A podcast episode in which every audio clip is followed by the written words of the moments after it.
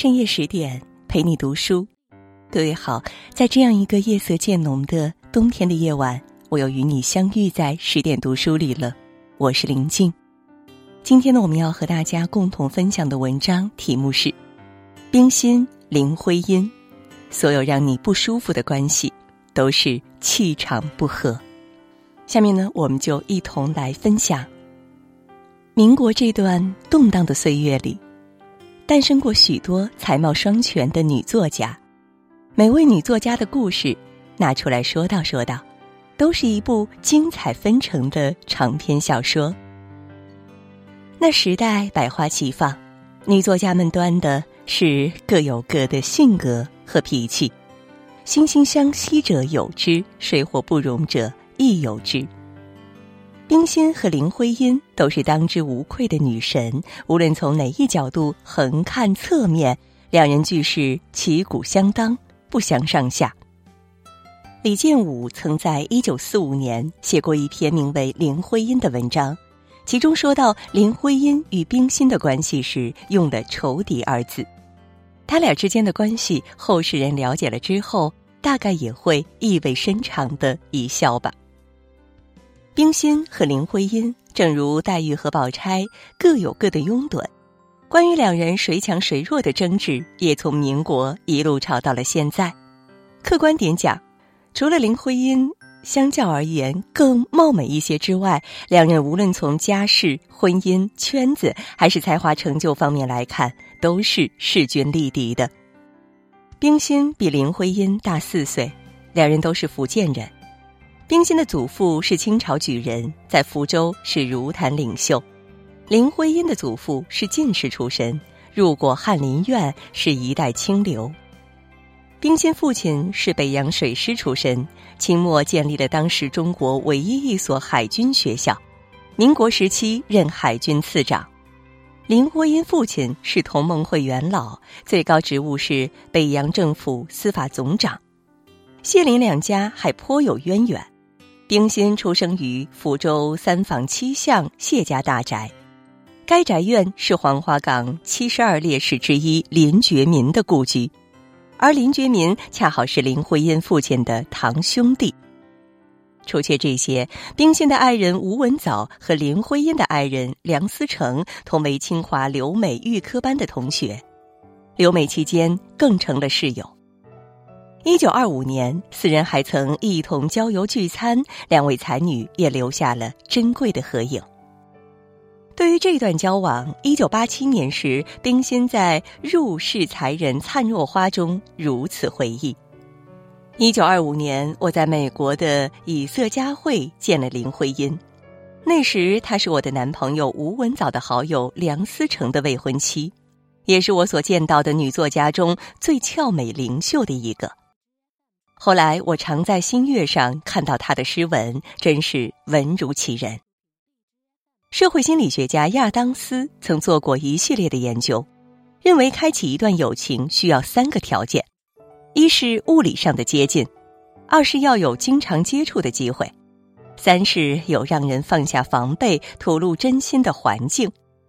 然而，即便有成为好友的先天条件，这一切都未能催生出两位旷世才女之间的友情。之后，两人各自成婚，嫁的另一半都是人中之龙凤。林徽因的另一半是梁思成，梁启超的儿子，清华建筑系创始人，中国古建筑研究界的泰斗。冰心的先生是吴文藻。中国社会学第一人，独立开创了中国的社会学理论。在北平，两位才女又各有各的圈子和粉丝，圈子里的人也经常互开笔账。冰心是文学研究社的，他圈子里的都是大咖，梁实秋、司徒雷登、钱钟书等人都是他的至交好友。其实啊，在燕京大学读书时，温婉柔美的冰心就颇受欢迎，曾收到过很多情书。婚后，冰心将这一大摞情书交给吴文藻管理。吴文藻外出时带上他们，看完一封便扔掉一封。旅行结束了，情书也扔完了。林徽因是新月派的，她的沙龙里，徐志摩、朱光潜、胡适、金岳霖、周培源、周作人、沈从文等知识界文化精英都是常客。这些友人常在星期六的下午来到梁家品茗吃点心，指点江山，激扬文字。此时才情横溢、言辞激烈的林徽因便是当仁不让的主角。《三国演义》中，周瑜曾感慨：“既生瑜，何生亮？”不知两位才女是否曾有过如此感慨？所有让你不舒服的关系，都是因为气场不合。林徽因的沙龙名声越来越大，成了当时很多知识青年殷殷向往的圣地，但也有人颇不以为然。一九三三年，冰心在天津《大公报》发表了一篇名为《我们太太的客厅》的小说。小说中的女主角矫情刁钻，喜欢拉拢男人，跟很多女人关系都处不好。她住在北平的独立小院中，其中客厅是举办沙龙的场所。此文一出，哗然一片，诗人纷纷兴奋地对号入座，猜测小说的角色分别是谁。有人说，那个科学家即是物理学家周培源，那个留着中分、面容消瘦的便是诗人徐志摩。小说中有个五岁的小女孩，名叫彬彬，而林徽因的女儿当年正好五岁，名叫梁再冰。将近九十年过去了，这篇小说含沙射影的到底意指谁？明眼人心里大概也有了七七八八。女作家之间的争斗，旁人乐得看个热闹。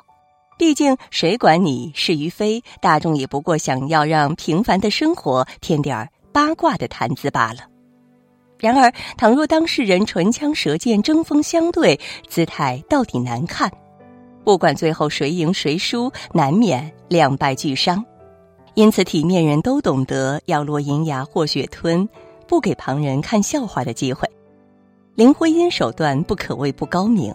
看到这篇小说之后，他把一坛子山西大同考察回来带来的老陈醋托人送给了冰心。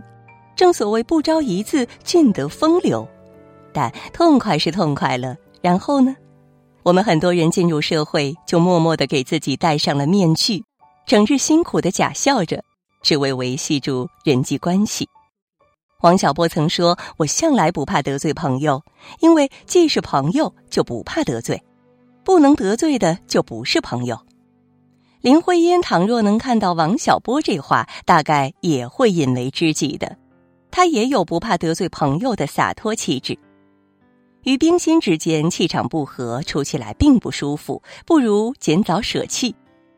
不知拿到这坛子陈醋之后的冰心作何感想？但林徽因这种锋芒毕露、不逢迎的为人处事法，确实让当时很多女性朋友退避三舍。作家李建武就曾这样描述林徽因：绝顶聪明，又是一副炽热的心肠。口快、性子直、好强，几乎妇女全把她当做仇敌。她与婆婆、小姑子关系都不睦。陆小曼、张幼仪一生说起她来，都是如鲠在喉。林淑华因徐志摩的八宝箱事件与她结下了梁子。张充和在书中公开言明不喜欢她。林徽因缺点多多，她爱是小性子，脾气暴躁，又嘴尖牙利。对不喜欢的人冷嘲热讽，这样得罪人，尤其是女人，简直是必然的。但林徽因是一个丰富立体的多面体，打造完美人设并不是她的人生目标。她这一生热闹又勤勉，理性又洒脱，刻在骨子里的要强，使得她无论是外在形象还是事业理想，都竭尽全力做到最好。同时，他身上又兼具民族大义和铮铮铁骨，这一点是让很多七尺男儿也自愧不如的。所以，这样的一个他，既可以在太太的客厅里长袖善舞，又可以在穷乡僻壤间考察中国古建筑；他既可以与几位才子留下风流旧事，也可以在身染重疾时执意留在中国，一心要为中国出力。一个女人倘若方方面面都过分优秀，月光太皎洁，势必掩盖住周围群星的光芒。如果她又不肯低声抚救，就不可避免的成为同性中最让人讨厌的那一个。林徽因生活的民国时期是小女人遍地的年代，偏偏林徽因活成了乘风破浪的大女人，这难免不遭同时代女人的待见了。抗战时期，林徽因与冰心两家同在昆明居住，两家虽只相隔十几分钟的路程，两人却从未有交集。之后，宋美龄邀请冰心赴重庆，出任了妇女指导委员会的文化事业部部长。林徽因写给美国友人费慰梅夫妇的书信中如此说道：“朋友冰心却将飞往重庆去做官，再没有比这更无聊和无用的事了。”他全家将乘飞机，家当将有一辆靠拉关系弄来的注册卡车全部运走，而时下成百有真正重要职务的人却因为汽油受限而不得旅行。他对我们的国家一定是太有价值了。显而易见，Icy Heart 即冰心，冰心这一笔名取自“一片冰心在玉壶”，意为正直纯洁的心。林徽因却促狭的直译成了。冰冷的心，而冰心呢，在《冰心自传》第五章在美留学的三年中，冰心写到了康奈尔大学，写到了以色加，写到了梁实秋、陈岱孙、许地山等同学或名人，甚至也写到了一些陌生的名字，就偏偏没有林徽因以及梁思成。当年那坛子陈醋的后劲儿，也是堪可玩味了。冰心和林徽因之间微妙的关系，让我想起了同是女作家的杜拉斯和萨冈。杜拉斯和萨冈唯一一次出现在大众面前，是在一档电视节目中。那天，萨冈衣着时尚，侃侃而谈，姿态松弛；而杜拉斯则在一旁黑着脸，与身上那件平日里常穿的黑衣服相映成趣。杜拉斯一直对萨冈心寒嫉妒，拒绝私下与他见面。女生之间的感情很多时候比男生复杂的多，男生之间闹了矛盾，只要不是杀父之仇或者夺妻之恨，大不了打一架，第二天照样勾肩搭背一起喝酒、吹牛、打游戏。